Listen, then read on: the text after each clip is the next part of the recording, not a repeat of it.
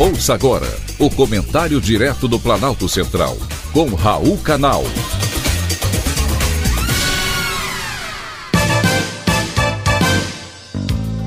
Queridos ouvintes e atentos escutantes, assunto de hoje: corrida ao STF. No próximo mês de maio, o ministro Ricardo Lewandowski, do Supremo Tribunal Federal, completa 75 anos de idade essa idade prevista para a aposentadoria compulsória. Ele, entretanto, sinalizou que pode deixar os trabalhos forenses ainda no mês de abril. A intenção, inclusive, já foi informada ao presidente Lula, a quem cabe escolher o seu substituto.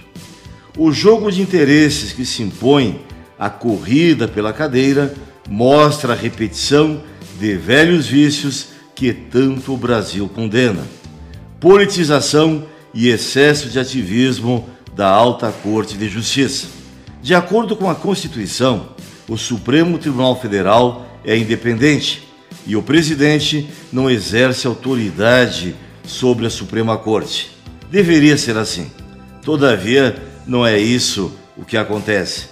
Com a aproximação da aposentadoria de Lewandowski, o presidente Lula está bastante inclinado a indicar para o seu lugar alguém de sua extrema confiança e fidelidade acima de qualquer suspeita.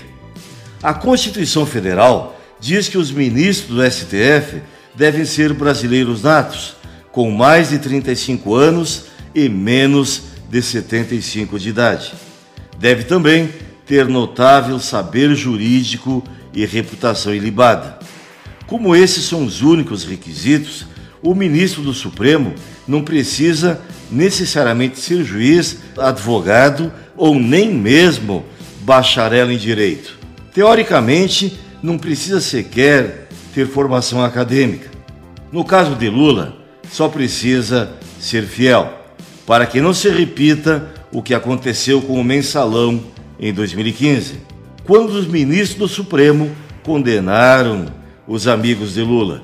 Nesse teste de fidelidade, ninguém reúne mais pontos do que Cristiano Zanin, o advogado destinado que defendeu Lula durante a Operação Lava Jato e somente conseguiu a sua soltura graças à influência de outros amigos de Lula dentro da Suprema Corte.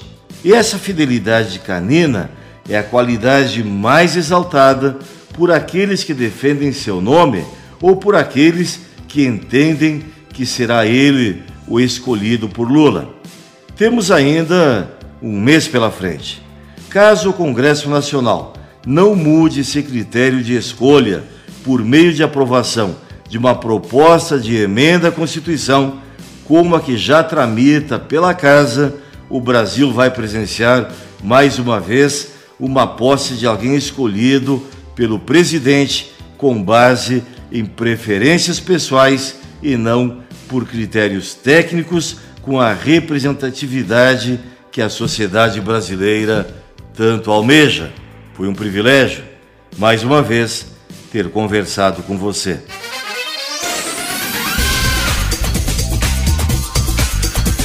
Acabamos de apresentar o Comentário Direto do Planalto Central, com Raul Canal.